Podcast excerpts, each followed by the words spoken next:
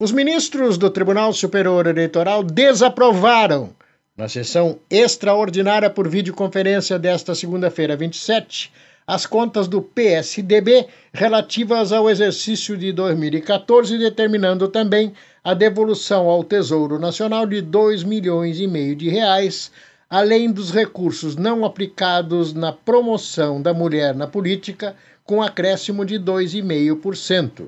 A ministra Rosa Weber, presidente da corte, proclamou assim o resultado. A decisão foi por maioria de votos, no sentido da desaprovação das contas do PSDB relativas ao exercício financeiro de 2014.